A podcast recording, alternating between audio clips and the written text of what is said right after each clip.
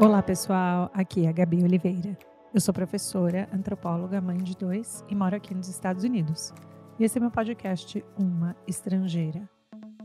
Hoje eu tenho o prazer e a honra de conversar com o professor Davi Nemer. Gente, o Davi é professor assistente de estudos de mídia, né, ou midiáticos na Universidade de Virgínia.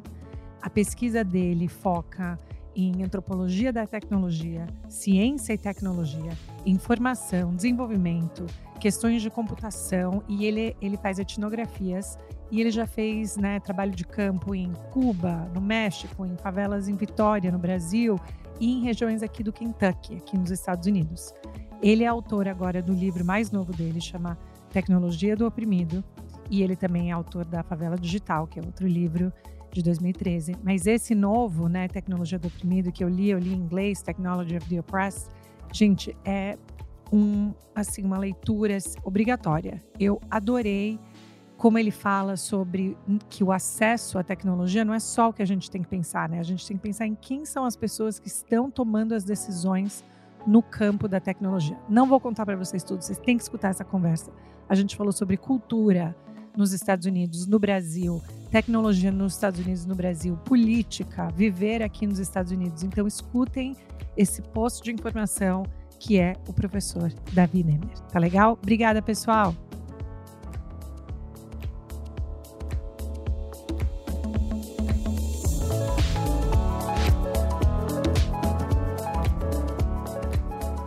Mas que prazer enorme, Davi, ter você aqui de novo. Gente, eu tava pedindo desculpa porque eu tô nessa resenha de falar com ele faz meses. Mas você me perdoa, né? Claro, Gabi, é um prazer enorme estar falando aqui com você. Acompanho o seu podcast, então é uma honra estar aqui conversando com você. Ai, que legal. E você está falando da onde hoje? Você está aqui perto de mim, eu imagino? Hoje mesmo eu estou em Charlottesville, aqui ah, tá. na cidade da Virgínia, mas estou voltando amanhã para Cambridge. Tá. E aí você fica até quando? Fico até julho. Aí acaba meu sabático e volto aqui para Virgínia. Ai, que legal. Nossa, não, mas é um prazer imenso, de verdade. Eu sou fã, eu vejo seu Twitter, eu acho assim, ele cirúrgico. Então, gente, quem ainda não estiver seguindo, corre lá imediatamente, comecem a seguir. E eu tenho, tipo, milhares de perguntas sobre vida pessoal até coisa de trabalho, tá? Então, você que me fala para eu parar. Não, vamos lá, vamos lá. Mas então fala para as pessoas, né? Uma das coisas que todo mundo sempre quer muito saber, quando eu falei, né, que eu ia conversar com você, todo mundo é sempre muito interessado assim, poxa, trajetória, que orgulho, né, ter é, um brasileiro vindo sendo professor aqui. Como foi assim sua trajetória? Sempre você achou que você ia acabar dando aula, fazendo pesquisa? Conta para gente. Então, a minha trajetória, principalmente a trajetória acadêmica, ela é cheia de tropeços. Quem, quem vê meu currículo acha que eu sempre soube essa trajetória e sempre quis isso. Na verdade, não foi isso. E, e interessante que isso vai desde a época do vestibular, né? Eu não sabia o que eu queria. Uh, fiz vestibular em 2002. Então, uh, ciência da computação era uma coisa que estava bem promissora como futuro. Só que eu sempre falei é, na minha vida toda que eu queria administração, porque administração é essa coisa básica, eu gostava dessa questão de marketing, né, da, da parte da comunicação. E na hora de chegar no vestibular, eu tive que fazer a decisão. Então, eu, eu fiz o vestibular na, na Federal do Espírito Santo para administração. E na época, é, a UF estava, eu acho que estava no Brasil inteiro, estava uh, na maior greve da história. Então, eu não queria ficar esperando e já tinha essa, essa ideia de que uh, quem passasse né, começaria só um ano depois. Então, fiz uma particular, a FAESA, para a ciência da computação, para ver se eu gostasse, enfim. Passei nas duas e não, não deu outro. Eu passei né, para o primeiro semestre da UFES e só fui começar em novembro. Então, durante esse tempo, eu falei, vou, vou fazer a ciência da computação para ver se eu gosto e também posso adiantar a matéria, né, fazer cálculo e depois pagar lá na frente, enfim. E fui, fui gostando, gostei da questão da programação. Aí veio novembro, comecei a UFES, fui levando as duas para ver, ah, vou ver qual que eu vou gostar mais, para depois de decidir. Só sei que quatro anos depois eu estava escrevendo duas monografias, me formei nas duas e me formei ainda não sabendo que, que eu queria.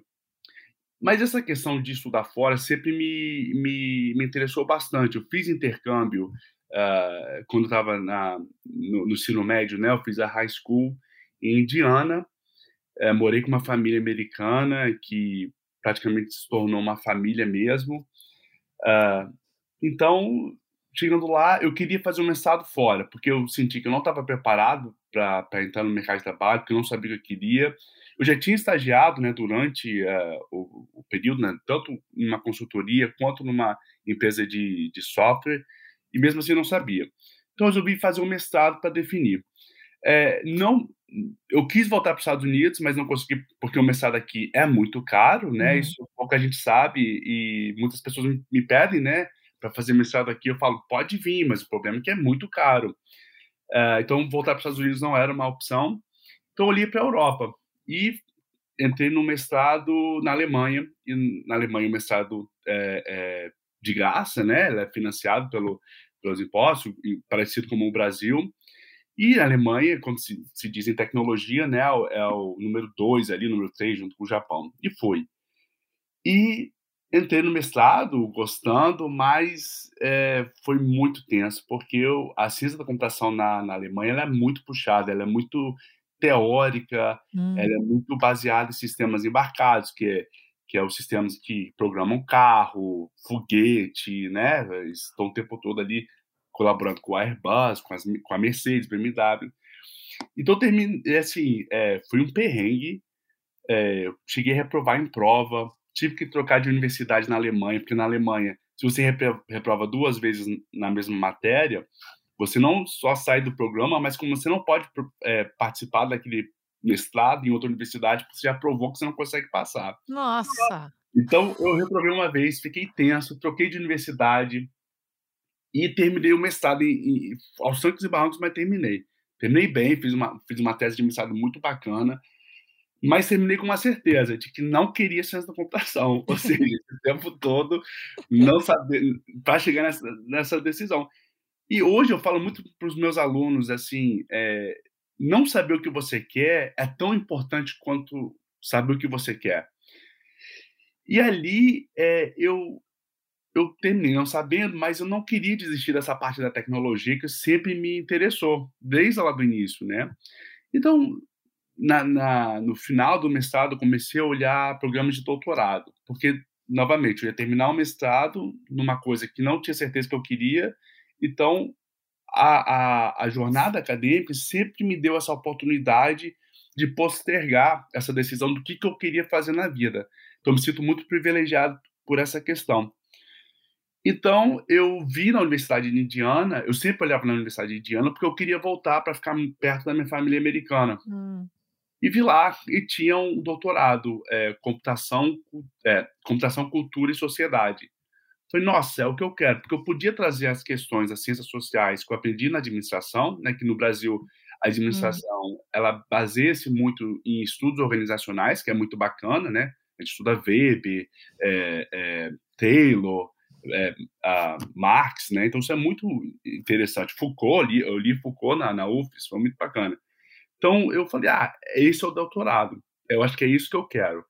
Fui é, nos Estados Unidos, a maioria dos doutorados, né? Ele ele vem acoplado com com bolsa, com assistência de, de professor, né? Professor da aula.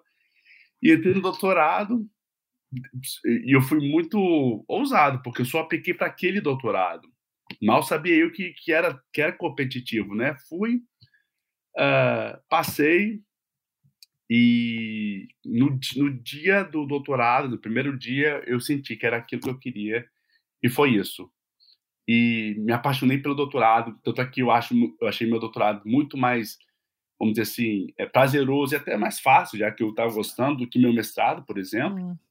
É, gostei muito. E aqui nos Estados Unidos, né, Gabi, é, quando a gente acaba o doutorado, a gente já está nesse mundo acadêmico, né? Então é até difícil ver além do, do, do o que, na, o que há na indústria para a gente. Então, é uma, é uma jornada meio que automática, né? Que assim, quando está terminando o doutorado, você já começa a aplicar para vagas de professor, e vaga de professor a gente não escolhe, eles que escolhem a gente, né? Com é certeza. muito difícil de conseguir. é, meu primeiro tenure track, né, que é o, é o, vamos dizer assim, o professor concursado, vamos dizer assim, equivalente ao Brasil, foi na Universidade do Kentucky, fiquei lá três anos, e é, em 2019 eu vim para a Universidade da Virgínia. Hum. Então, mais ou menos esse é o resumão da minha, da minha trajetória acadêmica. O que é super legal escutar, né? É essa parte que você falou. Minha mãe sempre fala isso para mim, que é muito, sempre desde que a gente é pequena, ela sempre falou: é, é muito importante saber o que você não quer, né? E, e, e pensar nisso. Mas o que é interessante da sua trajetória é que não só você foi descobrindo o que você não queria, mas você foi costurando um nicho que é ultra relevante para a gente entender o mundo, né? Então, assim, você também foi meio que construindo assim: olha, o jeito que eu entendo o mundo tem a ver com essas questões so sociais, culturais super importantes, mas a gente não pode ignorar o que move muito do mundo, que é essa parte da tecnologia. Exato, e, e foi o que me motivava, porque quando eu, eu optei pela ciência da eu sabia que tinha essa questão da tecnologia que eu gostava. É, isso é, é, uma coisa ruim do Brasil, porque não há muito curso interdisciplinar. Hum. Né? Por que, que, não há um curso é, Sociedade e Informação? Né? Às vezes, essa, essas temáticas estão escondidas em, hoje, vamos dizer assim, em sistemas de informação, ou até mesmo em administração, mas não é, não é de conhecimento né, geral. E uma coisa que me chamou muita atenção foi durante a, a graduação, eu sempre fui muito envolvido com iniciação científica e atividade extracurricular. Então, eu sempre fui monitor, né? eu dava monitoria de cálculo 1 e 2, e eu era muito envolvido nessas questões, e eu ajudei a organizar dois projetos de inclusão digital na época. E isso me chamou muita atenção, e, e o que eu me identifiquei bastante. E no mestrado, eu me distanciei dessa questão hum. da inclusão digital. Então, eu sentia muita falta dessa aplicabilidade né, da, do meu conhecimento, da computação, enfim, que eu vi a oportunidade de trazer de volta no doutorado. Então, é, por mais que é, eu não tinha certeza que era aquilo 100%, tinham questões que me atraíam, né, tanto na administração quanto na, na ciência da computação. Não era um, um tiro 100% no escuro, né? Eu tinha uma certa certeza do meu interesse nessas áreas. E como você falou, fui costurando, fui tentando aproveitar o máximo que eu, que eu podia da, do que eu já tinha adquirido para botar em prática ali no doutorado. E realmente o doutorado fez essa junção mesmo desses interesses. Uma das coisas que eu mais gosto de ler, gente, ele é autor de, são dois livros, né, que você tem. É, e uma das coisas que eu mais gosto de ler é no começo dos livros, né, quando tem os reconhecimentos das pessoas que ajudaram e tal. Eu sempre é uma das partes preferidas e dá para ver. Uma das coisas que eu fiquei pensando também na sua trajetória é que você fez seu doutorado, né, no estado de Indiana. E aí depois você foi para o Kentucky. E aí depois você está na Virgínia. Então, e agora você está visitando aqui, né, passando aqui em Harvard, aqui em Cambridge. Então, eu acho que você também tem uma visão muito mais diversa e também com sua experiência na Alemanha. Então, uma visão muito mais diversa do que são as bolhas né, que existem e o que, que é realmente inclusão, diversidade. Como que você acha que a sua experiência nesses estados, os Estados Unidos tão diferentes, te ajudou a entender como as coisas funcionam aqui nos Estados Unidos? Sim, é, Indiana, é, por mais que é um estado que a gente chama o estado vermelho, né, o estado republicano, bem conservador. Bloomington, é, né, aqui nos Estados Unidos, as cidades universitárias tendem a ser bem progressivas, bem liberais, é, liberais sociais, né? É, mas o Estado ainda dita muito das normas ali dentro dessas cidades. É, Indiana, principalmente no high school, é, eu senti muito essa diferença de como que, por exemplo, o, o cristianismo aqui ele é muito é, rígido, muito mais rígido do que no Brasil. Por exemplo, no Brasil gente segue o catolicismo é, da, da linha carismática, né, que é o que é do Papa atual. Então isso ajuda um pouco nessa flexibilidade. E lá é bem rígido, é bem estrito. Isso foi e isso afeta diversos setores da, da sociedade que, por mais que não esteja ligado a uh, questões religiosas. Por exemplo, quando eu estava em Indiana, foi aquela confusão toda que o Mike Pence era o, o governador, em que uma uma padaria, né, uma loja de hum. bolo se, se negou a, a, vender um bolo para um casamento, né, para um casal gay. Então foi aquela confusão toda e realmente assim, eu não entendia qual, né, tão, tão, os Estados Unidos é tão é, orientado a questões comerciais, para que trazer essas questões? Mas você estava falando sobre o cristianismo, eu queria aproveitar já e perguntar. Então fala mais para a gente então essas diferenças, porque eu achei bem interessante isso, não tinha pensado assim. Bom, no doutorado em Indiana, eu ficava dentro muito dessa bolha. Mas no Kentucky, quando eu fui meu primeiro emprego como professor, eu fiz uma pesquisa muito parecida com o que eu fazia nas favelas de Vitória, que é no leste do Kentucky, que pega a região dos Apalaches. Os Apalaches é uma região que pouco se fala do Brasil, porque no Brasil a gente tem uma visão muito romântica dos Estados Unidos. Os Apalaches é uma região montanhosa que cobre em torno de 11 estados, uh, que é a região mais pobre do, do, dos Estados Unidos, né? Há uma precariedade muito grande lá em relação ao acesso à educação, saúde, à infraestrutura. É uma região que começou, foi desenvolvida pela exploração da mineração, né? E uma vez que a mineração é, tem ao longo do tempo é, é, ou as empresas têm falido, as empresas, as empresas têm abandonado as terras, enfim, as pessoas não têm saído desse espaço, têm continuado lá. E lá é um espaço onde que, né, como eu falei, não tem acesso à saúde, à educação, direito.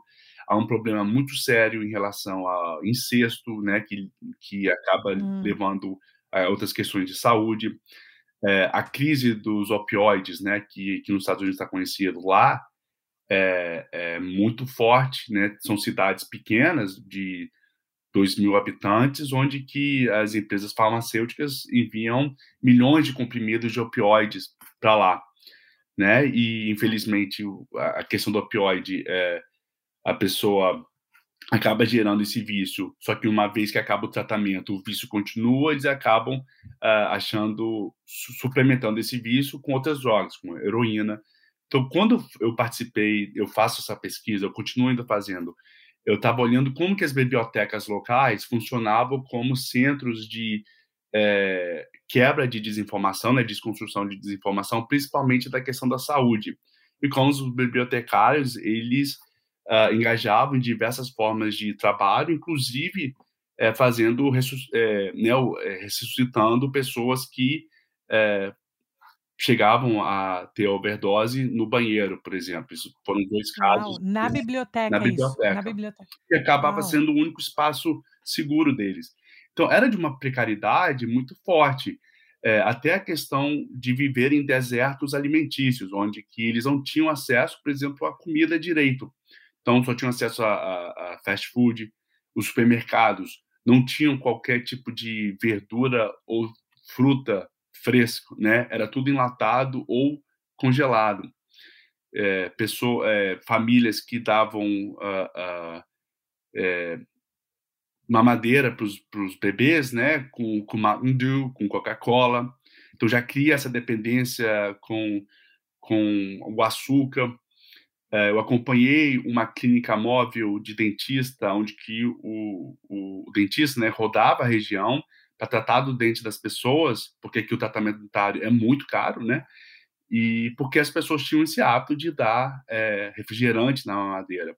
Então, é uma, uma, uma região que o, o de abandono social, né, trazendo o, o, termo de João Biel, de abandono social, onde que o Estado nunca foi presente ali, já que as empresas sempre tá, é, cuidaram das, da, das famílias, e as empresas não fazem mais parte desse dia a dia, então eles ficam literalmente sem nenhum tipo de amparo e acabam entrando nessa degradação social. Então eu, eu fiz muita pesquisa ali para entender como que a, internet, o acesso à informação poderia ajudar um pouco, principalmente nas questões da desinformação e acesso à informação da saúde. E foi, me impactou muito porque a gente tende a olhar as favelas, né? É lógico que as favelas também sofrem precariedades e, e opressões, mas a gente tende a esconder esse lado aqui dos Estados Unidos como se aqui não tivesse também. E tem. Hum. E é hum. muito pior porque é, é muito mais escondido uh, e não conseguem ter um acesso ao mínimo que, às vezes, no Brasil, por mais que o SUS tenha os seus problemas, né, as pessoas conseguem ter ainda um tipo de, de atendimento ou de acesso.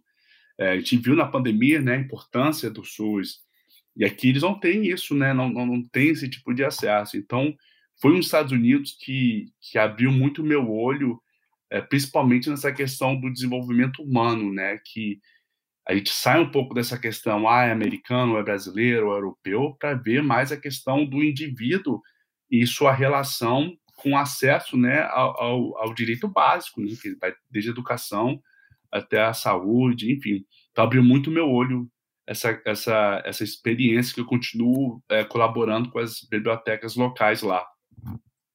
Que incrível, que incrível essa olhar as bibliotecas assim como esse esse espaço, né, que cumpre um monte de outras funções e como você disse, eu acho que isso não é algo aparente, é no para quem não mora nos Estados Unidos. Uma das coisas que e eu sei que eu estava pensando, estava conversando com uns amigos domingo, um é canadense e a esposa é americana, né. E eu estava falando para eles, eu, eu quando eu falei alto, eu falei: "Nossa, gente, pareceu que eu não pareceu que eu não vivo aqui", eu falando alto, mas eu falei: "Eu vivo num país que é um país conservador".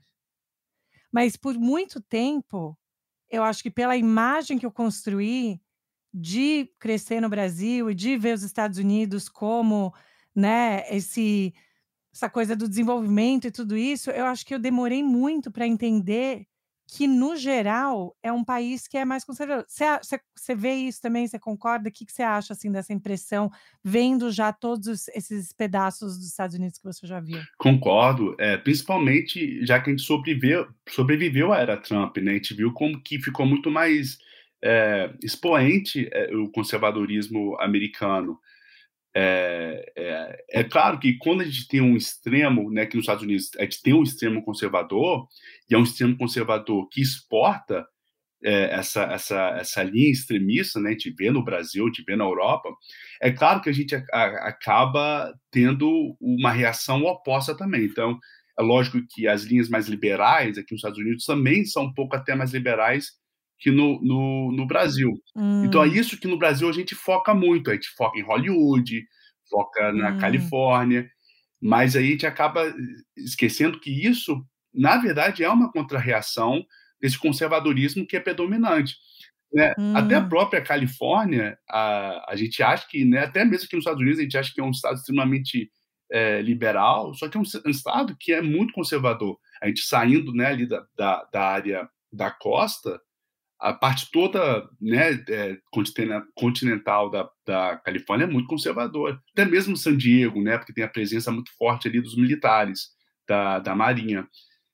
Mas é, é, é muito conservador. E, e, assim, é lógico que tem suas bolhas, mas as bolhas são, são nominais, né, são, são bem diferentes, são bem identificáveis.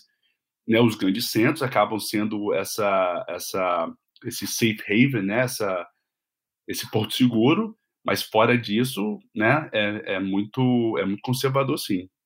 E uma das coisas que eu estava refletindo, né, eu estava falando, eu não sei como que é sua relação com as mídias sociais, né, o quanto que as pessoas vão lá e te apoiam, ou quanto você recebe de, de mensagem de hater e tal. Eu tenho, assim, eu sempre que eu toco no ponto político, é assim, me dá, eu quero desligar. Uhum. Eu quero desligar o telefone porque eu acho que é tóxico, né, o jeito que vem. É, mas uma das coisas que eu estava falando é que teve um, um, eu achei um gráfico interessante do New York Times que estava analisando os partidos conservadores e liberais, né, do mundo e falando como os democratas aqui nos Estados Unidos estão super perto do centro e são muito mais centro do que outros equivalentes aos democratas no resto do mundo, mas o Partido Republicano, na verdade, está indo muito, muito mais para o extremo. E eu estava pensando, a gente com tanto candidato disponível, o democrata que foi indicado para concorrer foi Joe Biden, não foi o Bernie Sanders, não foi Elizabeth Warren, que eram candidatos bem mais, né, ali progressistas. O que que você, na sua análise comparativa, o que que a gente pode aprender sem, como você fala no seu livro, sem importar um modelo para o outro? Que a gente vai falar do seu livro, que tem essa parte eu amei sobre Paulo Freire. Mas o que, que a gente pode entender de um ponto de vista comparado, que não é que você está sobrepondo ou importando o modelo, mas o que, que a gente aprende olhando várias situações? Sim, aqui nos Estados Unidos tem o que a gente fala né, do excepcionalismo americano. que por mais que a gente fale em, em, em, questões progressistas e questões liberais sociais, ainda existe esse interesse de manter a hegemonia americana, né, com a presença militar no mundo inteiro, é, ter essa influência, né, no, no, no, mundo inteiro, que é lucrativa para os Estados Unidos, que traz, é, de repente, esse, esse, conforto financeiro que eles têm aqui, né, ou essas, que, essas questões mais acessíveis aos americanos.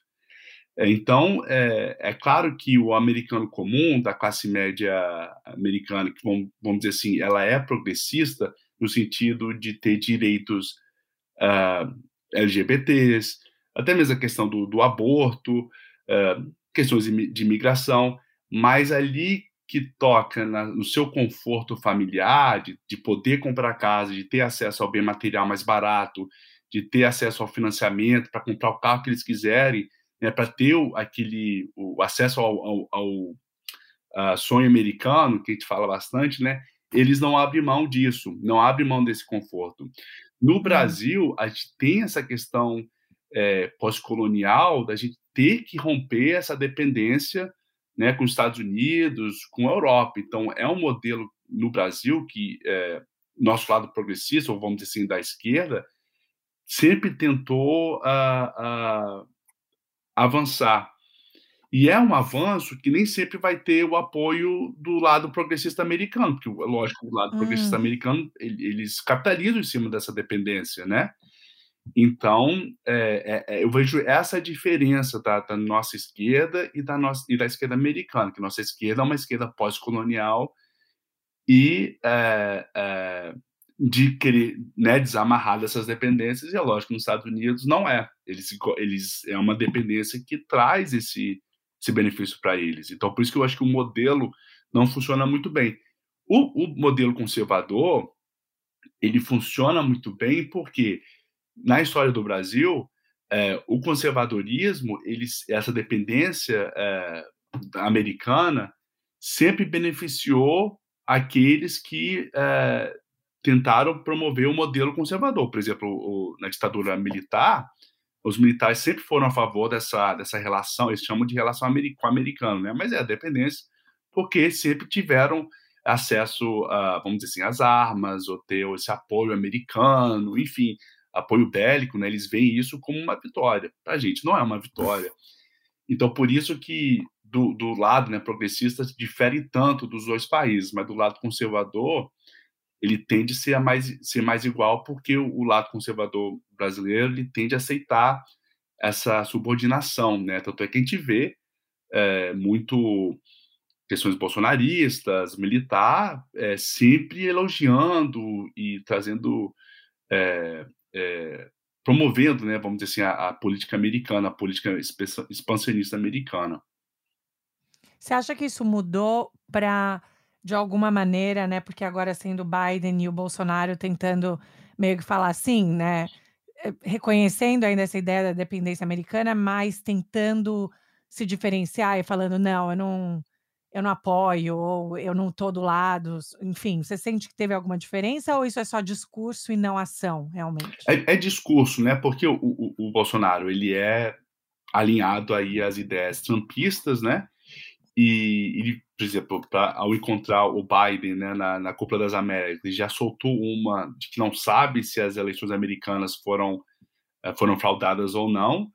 É, então já coloca em xeque ali questiona, esse questionamento na narrativa, mas a, a, a, portas fechadas, a gente ficou sabendo que o, o Bolsonaro pediu ajuda do Biden para ganhar as eleições no Brasil. Então a gente vê assim, é, e, e nos, nos, Estados Unidos a mesma coisa. É, é, lógico que com a mudança de, de, de presidentes, há mudanças é, de embaixadas que são bem importantes para os Estados Unidos. É, no, o Brasil foi uma, né? Que o, o, embaixador na época do Trump ele era bem trumpista. E por mais que teve a mudança, né, para uma, uma, uma, acho que embaixatriz que se alinha mais às questões democratas e, e de Biden, o interesse americano continua como número um. Então, realmente, como você falou, a narrativa é uma, mas na prática, na canetada ali, ainda continua a mesma coisa. Adorei, na canetada. Gente, eu quero eu quero estar nas suas aulas, eu podia te escutar falando o dia inteiro. Eu estou segurando o livro agora do Davi, a gente aqui na minha mão, eu tenho a versão em inglês, mas também tem em português, né, A Tecnologia do Isso. Oprimido, em português. Isso. E você diz que nesse livro, você você você pensou em escrever esse livro durante a pandemia e você escreveu ele durante a pandemia. Tudo aconteceu durante a pandemia. Como você foi tão produtivo? É o que eu falo logo ali nos agradecimentos, né. Bom, a pesquisa toda já estava feita, né, a coleta de dados, a etnografia já estava feita, a questão era sentar e escrever, eh, fazer novas análises. E o que eu falo logo no agradecimento é, eu fui extremamente privilegiado, porque, eh, não fui afetado pelas questões financeiras, né, que a crise econômica promovida pelo covid foi uma das piores, eu tive esse privilégio de poder ficar em casa, de poder ter acesso aos, aos é, trabalhadores essenciais, né? Então esse, eles foram os primeiros que eu agradeci. E uma das coisas que me motivou mais a escrever esse livro foi que no Brasil, como em qualquer crise, é, os moradores das favelas foram os mais afetados. Né? Eles foram largados tanto pelo Estado quanto iniciativa privada a questão do cuidado, de acesso né, à, máscara, acesso a, a, a, questões que pudessem ajudar eles a navegar durante a pandemia. Então, não é de surpreender, infelizmente, que também é, moradores das favelas morreram em índices mais altos né, do que em outras, outras uh, áreas mais nobres.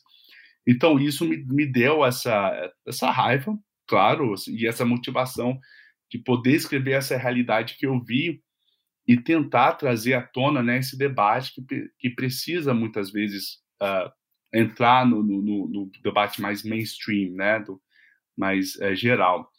Então eu consegui, é, novamente, privilegiado, fiquei na minha caverna aqui escrevendo. Em oito meses eu escrevi o livro todo e, e saiu. Fiquei bem contente com o resultado final. Não, é maravilhoso, eu amei a capa dele também. E eu adoro no começo, né, você fala para mim, eu guardei essa essa passagem meio que quando eu li o livro todo, que é um diálogo que você tem com o Pedro, eh, né, que eu não sei se nome Uhum. fictício ou enfim, mas você tem esse diálogo e aí quando ele tá falando ele pede para você consertar, né, alguma coisa que tá acontecendo na lan house. Gente, lan house me trouxe tantas memórias. E aí ele fala, né, saindo ele fala ele olha para você e pra Vânia, que é outra pessoa, né, e aqui em inglês tá falando "maybe we can", né, consertar. Então eu imagino que ele fala: "A gente consegue consertar?", não sei qual foi a qual seria a melhor Isso, eh, ele perguntou se eu conseguia consertar a internet que estava mostrando uma visão ruim da da favela onde ele morava.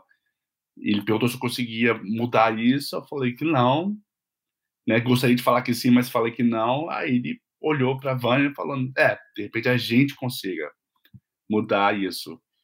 E isso me me me inculcou muito, porque e é a pura verdade, porque eles vivem, eh, né, nas favelas, que é um que é um lugar precário, mas que eles estão o tempo todo engajando, eh, criticamente com todos os aspectos da vida deles. A tecnologia é uma.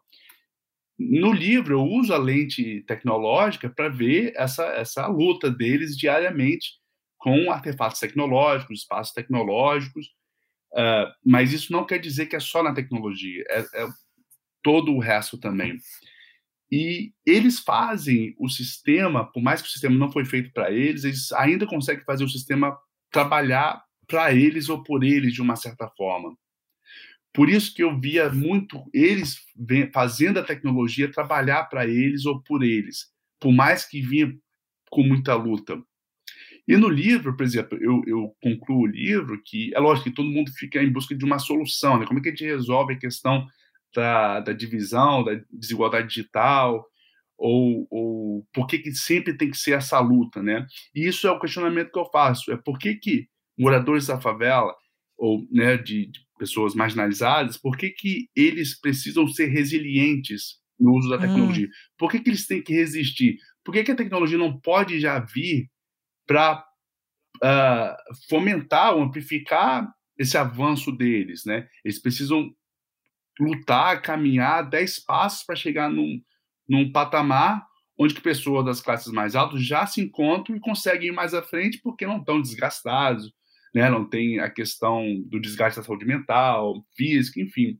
Então é isso que eu falo no livro, a trazer diversos casos, é que trazendo eles, não como usuários, mas trazer eles para os espaços de decisão onde essas tecnologias são desenvolvidas, para aí, quem sabe, as tecnologias já começam de um ponto de vista para ajudar pessoas dessas áreas, nessas áreas marginalizadas, porque a tecnologia em si, né, a tecnologia que é feita no Vale do Silício, ele, ela é feita em mente que o usuário não é o, o, os moradores do Brasil, nem mesmo o brasileiro, é, o, é aquele usuário branco do Vale do Silício que tem internet 24 horas, que pode atualizar 2 gigabytes de, de atualização em 2 segundos, só que é, no mundo, 95% do acesso no mundo inteiro não segue essa visão elitista que é do Vale do Silício.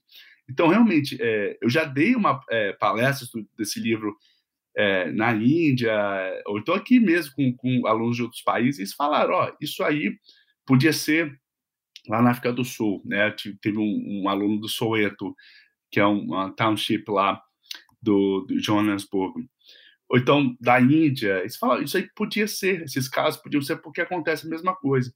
Então, o livro tenta é, quebrar essa visão elitista né, do uso da tecnologia e, e também não trazer essa questão só que é uma, um espaço opressor, mas é, é, é, reconhecer a agência né, humana das pessoas hum.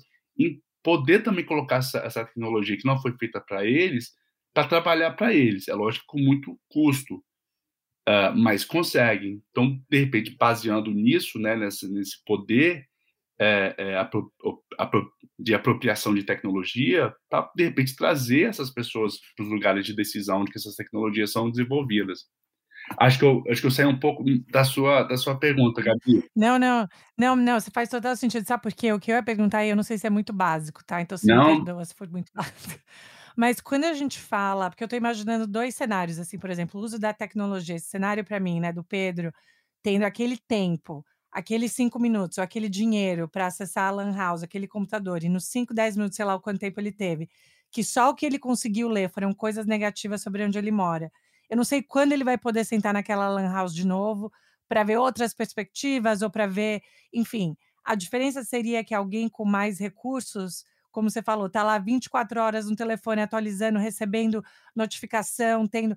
Essa, esse é um pedaço, e o outro pedaço seria quem são as pessoas fazendo aquela programação do que sobe ali no, no na procura do Google. Qual que é o primeiro hit ali na Faz sentido isso? Seriam essas, essas coisas ou tem mais coisa que. É, excelente, Gabi. É, é, então, duas questões aqui. Uma, essa questão realmente do acesso. É inegável que realmente você ter um acesso abundante, ele facilita o seu acesso à informação. Uh, só que no livro eu deixo bem claro que o acesso não é suficiente. Por isso que é problemático a gente ver figuras como Elon Musk falando que pode resolver o problema do Brasil, ao trazer a internet para o país todo. Mas o que, que adianta é, é, trazer hum. internet, vamos dizer assim, na favela toda, se eles estão lidando com conflito armado o tempo todo, né, com a polícia, com a milícia, é, eles precisam trabalhar o dia inteiro, né? Que tempo que eles vão ter de, de gozar de uma internet boa? Então, realmente, o acesso é um fator, mas está longe de ser essa, essa, essa bala de prata que vai resolver as questões sociais. Né? Essas questões sociais estão enraizadas em outras questões sociais mais profundas.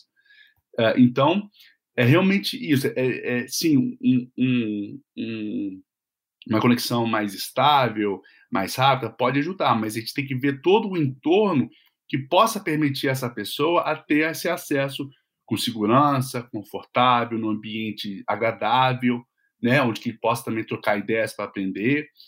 Então é isso que, que fica em torno hum. da, da questão do acesso. Então, Elon Musk chegar e falar que vai trazer internet para o Brasil todo, isso não resolve nada. Pelo contrário, pode trazer até mais frustração por ter um, uma questão de uma internet ali mais rápida, mas a pessoa não ter a oportunidade de ter acesso a ela por outras questões sociais, né?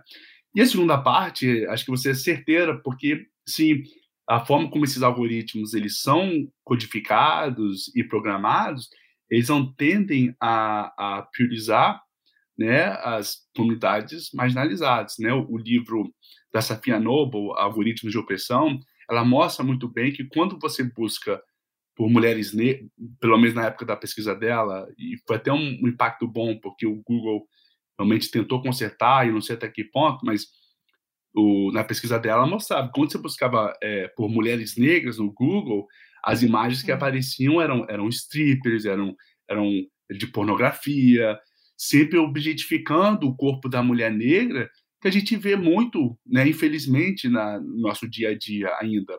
Então, é esse, é esse, essa tecnologia que ela amplifica as opressões do mundo real, do, né, do, do, do mundo offline, e não essa tecnologia que tenta consertar essas opressões que a gente já vive no mundo offline. Então, são essas duas questões que precisam ser endereçadas. Isso é, isso eu estava pensando também, essa questão que você levantou de quando a gente fala de desinformação, tem existe alguma comparação em termos de classe social ou, ou essa questão racial, onde a gente sabe quem acaba levando mais desinformação ou consome ou passa para frente aqueles áudios de WhatsApp que é tudo mentiroso. Eu viro e mexe e recebo, né? Porque quem não sim. tem, quem não tiver alguém que manda uns, uns WhatsApps aí problemáticos não vive no mundo, eu acho, não é brasileiro. Exato. Mas assim, a gente, a gente sabe quem está ali mais recebendo ou consumindo desinformação do que outro? Foi exatamente dessa minha pesquisa da tecnologia do oprimido que eu cheguei na, na minha pesquisa mais recente, que é da desinformação. É, é claro que quando o, o, a gente teve essa loucura da desinformação em 2018, é, automaticamente a gente já culpa o pobre. No Brasil, no Brasil no mundo, aqui também nos Estados Unidos, a gente tende a culpar o pobre por, por, por essas questões, principalmente as, as áreas mais progressistas, por, por alguma coisa ruim que aconteceu né, para um governo conservador. Porque eles julgam que ah, a pessoa é pobre, não tem acesso à educação, então toma decisão ruim. Então, a questão da desinformação aqui, não tem escolaridade, então não entende e desinforma. Só que na minha pesquisa eu mostro muito, muito o contrário. Por quê? É, os moradores de favela estão o tempo todo nesse entendimento que o sistema está ali para trapaceá-los. Então, tudo na vida deles, eles tomam com muita, é, é, com muita crítica, com muito, com muito uma abordagem duvidosa, sabe? Eles não, eles não confiam nas coisas é, é, automaticamente, porque eles entendem que é um sistema que não está ali para ajudá-los. Então, hum. Então, quando a informação chegava muito fácil para eles, eles já viam ali, hum, tem alguma coisa errada aqui. No livro, até, eu até conto uma parte que é, eu não lembro qual.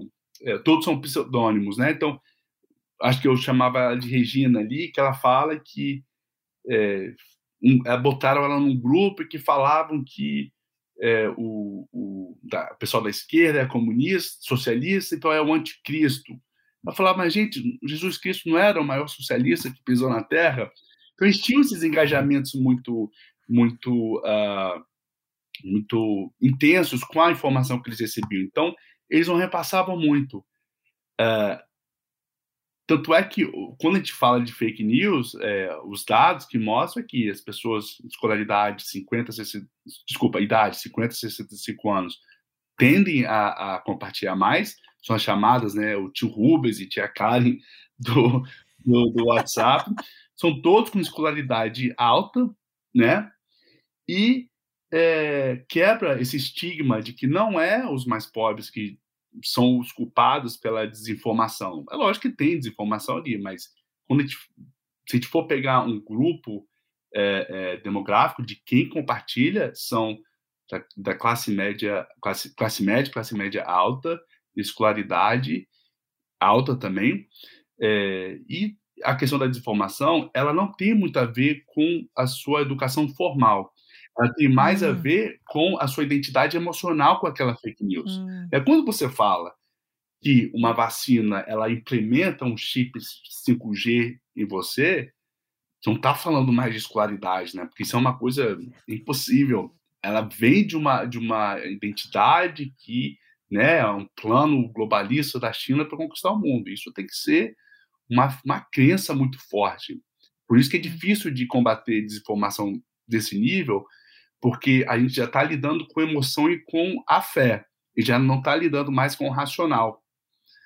Então, uh, colocar a culpa da desinformação nas classes mais baixas é um, é um ato falho, mas falho não, é terrível, né? Mas não surpreende, já que todo sempre quando uma coisa está errado, a culpa vai para eles. Mas é, não é justo e não é correto associar uh, desinformação com baixa escolaridade. Né? É mais, muito mais experiência de vida do, e, e, a identidade, né, com a emoção uh, de como que a pessoa se relaciona com aquele tipo de informação. Que fantástico isso, essa explicação faz total sentido. Eu acho que até o meu, meu sogro aqui, né, ele é, sempre, eu sempre falo no meu Instagram, ele a vida inteira ele foi muito mais republicano, mas ele durante o Trump ele quebrou, uhum. né, com essa questão republicana, então teve uma mudança muito grande. E aí com as vacinas, ele tem vários amigos que não quiseram se vacinar e ele ficava me mandando mensagem, Gabi, que que esses dados, eu vou hum. mostrar esses dados. Eu falei, não tem, né? Não, essa questão não é pelos dados, mas você ainda acredita que existe ponte e meio campo ou tem um pedaço aí que é o que é? Que não tem muito o que fazer. É, você é, isso é certíssimo, né? A gente fala, a gente brinca muito, não tem como você jogar dados nas emoções das pessoas, né? Igual a fé. É, você pega uma pessoa de fé cristã e uma pessoa de fé é, hindu, por exemplo, como é que você vai comparar qual Deus é melhor? Né? Não tem como. Você, não, você, nunca vai chegar a uma conclusão. E isso é o problema das fake news, principalmente quando as pessoas estão tão emocionalmente carregadas nelas. É, eu falo muito que na minha pesquisa tem, a gente tem as pesquisas que mostram as pessoas que estão fechadas com o Bolsonaro, né, que acreditam literalmente nas coisas que ele fala. É difícil de criar essa ponte a, a curto prazo, porque são pessoas que acreditam né, nessa questão globalista, do, da vacina, 5G. Mas não quer dizer que a gente deva desistir dessas pessoas, não é isso mas ela, ela essas, essas pessoas, né, essas pessoas que estão mais grudadas nessa questão da emoção, requer um engajamento muito maior, um trabalho muito maior, porque a desconstrução desse tipo de, de conhecimento, querendo ou não, é um conhecimento, ele é, ele é muito mais é, avassalador e mais rápido do que você trazer uh, esse conhecimento né, saudável e, e natural até. Então, re, é, requer um engajamento muito mais intenso.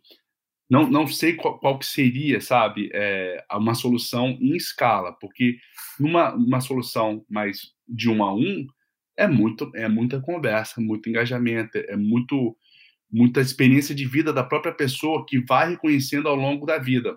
Por exemplo, o caso do seu do seu sogro, né? Ele foi vendo ali com os próprios olhos.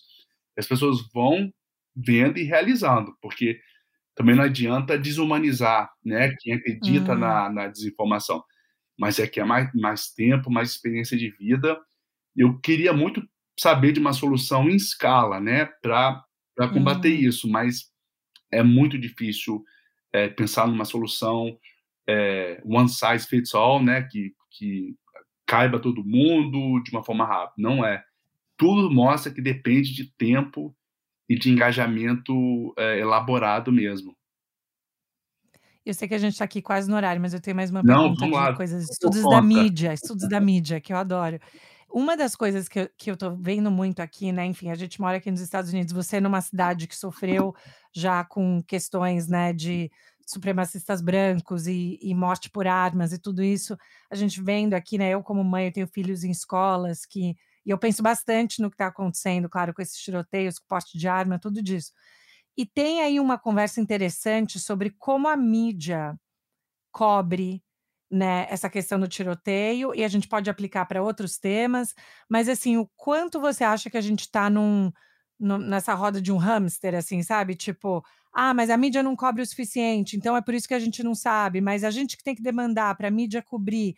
Então, qual que é essa relação, como essa relação pode ficar mais saudável entre né, as pessoas e a mídia, ou o que a gente espera que a mídia cubra e a maneira que ela cubra? Sim, uma excelente pergunta, porque ela é extremamente é, complexa, porque fala muito do ecossistema midiático dos Estados Unidos, né? Onde que ele é, é altamente polarizado. A gente não tem, é, de repente, o NPR, né, PBS, mas não são de grande, de grande é, audiência, como seria, vamos dizer, a MSNBC, a CNN e a Fox News, né? A Fox News é a maior do, dos Estados Unidos. Então, elas se alinham também com essa polarização política. Então, é, é aquela, aquele desafio que, quando a CNN reporta algo, o outro lado já vê, ah, são democratas, liberais, é claro que eles vão falar isso. Da mesma forma do outro lado. Então, a partir do momento que a gente não tem uma mídia é, que tenta fazer esse balanceio, fica difícil ter um, uma, uma reportar o, né, essas atrocidades das armas de uma forma não balanceada e, e não justa, mas de uma forma que atinja uh, os, o americano de uma forma é, mais, mais geral, né, e não setores da sociedade americana. Esse é o grande desafio. E não é só como armas, como você bem falou. É, né, é, quase qualquer assunto que hoje em dia se politiza muito. Então, hoje, devido à polarização, já não, se há, já não há uma, uma, uma abordagem crítica ao segundo, à segunda emenda americana. É porque a segunda emenda americana não fala muito sobre o que a gente vive hoje, que a gente acha que é o direito né, do americano a ter acesso a essas armas. Não é, não é bem assim. Então, é, tudo que né, ou vai engajar demais, ou então corta esse engajamento né, do outro lado, é, é falta desse balanceamento da, da, mídia que acaba influenciando as pessoas, ou acho que as pessoas não, não conseguem ter esse tipo de, de abordagem mais balanceada. Uh, mas o que está acontecendo hoje é o que, o que eu falei da questão da desinformação. É a experiência que a gente está vendo. Não tem como a gente fechar o olho para o que está acontecendo. Tanto é que, finalmente, a gente está tendo essa questão é, bipartisan, né, das duas, tanto dos republicanos quanto dos democratas, estão finalmente conversando e, e, parece que vai passar, né, uma, uma, umas políticas novas sobre a questão de aumentar a, a idade de ter acesso a armas. Já começa a se ter finalmente um, um, um debate. Então, por ter esse engajamento bipartidário, a minha esperança é que a mídia ela vai seguir também esse movimento político, não de uhum. união, mas de, de uma visão mais justa do fenômeno, né? De que realmente tem que ser feita alguma coisa. A gente já vê instâncias na Fox News, né, de alguns ali não estão no prime time, né, no horário nobre, mas já vê uma, uma, uma questão de, ok, a gente precisa conversar, e da mesma forma que a gente vê na, na, do outro lado, pessoas falam já saindo daquela ideia de banir 100%, né? Porque também uhum. é uma uhum. questão que o americano não aceita, já que é, uma, é um direito dado pela segunda emenda. Então, ok, banimento não, mas vamos então falar de uma questão de restringir o acesso às pessoas que têm problema de, de, de saúde mental, que está né, sofrendo qualquer tipo de bullying, depressão, enfim. Então a gente vê esse, esse espelhamento. Infelizmente, né, Gabi, vem a muito custo, porque hum. esse ano foi né, fora do comum. É, praticamente quase toda semana teve um, um, um tiroteio e, com vítimas. Então, é, é, essa é uma peculiaridade muito americana, é esse espelhamento dessas posições, dessas divisões políticas, né? Queria é, muito a gente ter um, uma, uma terceira via midiática mais forte para de repente tentar é, é, ser ter uma abordagem mais justa e mais balanceada sobre essas questões que não carregue as, as emoções das pessoas na hora de tomar decisão, né? Que possa trazer uma coisa mais mais didática. É difícil, não é fácil. Super, e assim, eu vejo também, toda vez que eu falo, como eu falei, é óbvio, meu público é muito menor, mas é sempre assim, não é o que as pessoas querem escutar, elas querem que eu fale alguma coisa super polêmica e polarizada, tipo uma, sabe? Senão eu não tenho opinião forte, senão, né? Eu já falei, gente, não existe neutralidade. Quem acha aqui que eu sou neutra não está me escutando. Mas assim, existe análise, né, que a gente pode fazer e, e pensar sobre, enfim, esse tipo de coisa. Mas eu sei que a gente está quase no horário aqui, eu não queria. Vamos terminar de um jeitinho um pouco mais leve. Sim. Só você falando o que, que você tem muita saudade do Brasil e o que, que você adora da cultura americana desde que você, você mora aqui? Gabi, eu tenho muita saudade da comida brasileira, principalmente da minha muqueca. Já deixo aqui a polêmica, porque a muqueca é capixaba, eu sou de Vitória. Então, sinto muita falta né, de um bobó de camarão. É que o feijão aqui a gente consegue fazer, o arroz, mas o bobó, a muqueca, eu sinto muita falta. E uma coisa, eu estava pensando muito, o que, que nos Estados Unidos me atrai bastante? É, o que, que eu gosto muito, me sinto muito confortável aqui. E é uma questão que eu, gostaria muito de, de trazer para o Brasil e por que, que as pessoas às vezes acham se sentem tão confortáveis aqui e às vezes trabalham muito mais, não tem de repente um lazer como tem no Brasil, porque realmente no Brasil a gente tem um acesso ao lazer, é, pelo menos que eu gosto mais do que aqui, mas aqui tem a questão da, da sua segurança individual. Isso me atrai bastante aqui, me deixa muito confortável. É uma coisa que eu gostaria muito que o brasileiro tivesse também, porque essa, essa uh, segurança individual é aquela segurança que, que te dá o conforto de caminhar na rua, sentar ali e ler um livro, sabe? É de você saber que se você se perder, ter um, um, um pneu furado no, na estrada, você vai estar seguro. Eu acho que essa segurança individual, ela pode servir de muita base para dar liberdade às pessoas de alcançarem hum. outras coisas. Eu acho que pouco se fala nisso. É uma coisa que nos Estados hum. Unidos é bom, mas é, voltando à questão da arma, né, tem sido ameaçado. Como você falou, você pensa nos seus filhos, na escola, não estão mais tão seguros. Então, isso é uma coisa também que eu, que eu luto também como um, um residente americano para manter. Essa questão da segurança me atrai muito, que acho eu, eu gosto muito dessa o que a gente tem aqui, e também acho que países na Europa tem, tem isso. Lógico que áreas do Brasil tem, tem isso também, mas são áreas privilegiadas, né? Mas é essa questão da segurança, eu acho uma, uma coisa, questão primordial. É, toda vez que eu no, fazendo stories no Instagram, andando, as pessoas falam, nossa, você tá andando com o telefone assim, né? Como se nada. Falei, gente, vocês também precisam ver onde eu moro. Eu moro, a cidade que eu moro é super, né? O subúrbio, como a gente fala aqui nos Estados Unidos, é aquela coisa. Eu não sei se seria, né, em todos os lugares. Mas, gente, só quero falar de novo de como esses livros são fantásticos. O que eu tô aqui na mão, a tecnologia do, do, dos oprimidos, eu amei. Eu vou usar quando eu der aula de novo. É para mim é um orgulho tão grande, uma satisfação tão grande poder estar em contato. Eu sou fã é, você escreve de uma maneira assim que eu falo, gente, como que eu, eu quero chegar uhum. nisso um dia? Escrever dessa maneira, porque até, ó, eu fiz meu marido ler também comigo, e ele já estava querendo ler, ele nem é do, do campo, mas ele amou ler João Biel. Ah. Então, eu acho que aqui tá, tem, tem tá meio, tá, tá assim com isso, então, então eu achei fantástico, mas parabéns, parabéns pelo trabalho, e eu espero que a gente possa se ver em julho. Eu vou para o Brasil segunda, mas eu volto dia dia 8 de julho, mais ou menos. E a gente podia se encontrar em pessoa, Sim. né? Obrigado, Gabi. Ó, você, além, eu sou fã do seu trabalho, adoro ler suas etnografias, adoro ler suas coisas, e é uma honra imensa ouvir isso de você. Então, me sinto aqui honrado mesmo. Eu, às vezes eu tenho dificuldade de, de exprimir minhas emoções, mas deixo aqui minha felicidade imensa estar aqui conversando com você. Você é motivo de orgulho. Ter uma brasileira professora associada em Harvard, gente. Isso aí não é pouca coisa. Isso aí é um. Tamo junto, é, né? tamo junto. Então é um prazer imenso. Na batalha. A gente continua junto nessa, nessa luta, nessa juntos, que assim a gente vai mais longe, né? Não, mas adorei. Mas vamos se encontrar em julho, vamos, tá sim. bom? Deixa aqui meu, meu, meu comprometimento. Antes de você voltar para a Universidade da Virgínia e tudo isso. Mas adorei. Super obrigada, Prazer Davi. Prazer foi meu, Gabi. Um beijão. Obrigado. Um beijão. Obrigada. Tchau, tchau. Tchau.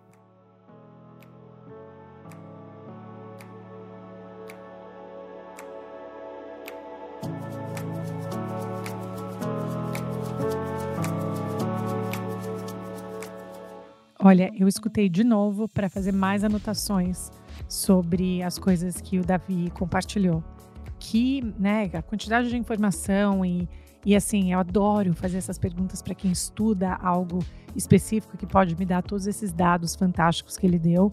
E eu acho que a gente sai aí com um pouco mais de esperança de tentar pensar o que, que é a desinformação, o que, que é o acesso à informação e como a gente usa a tecnologia, né, como às vezes um, a coisa que vai resolver tudo, mas não é simples assim.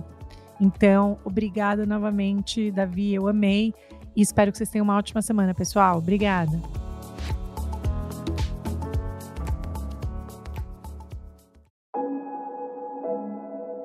Esse podcast foi editado por Fábio Guerrara.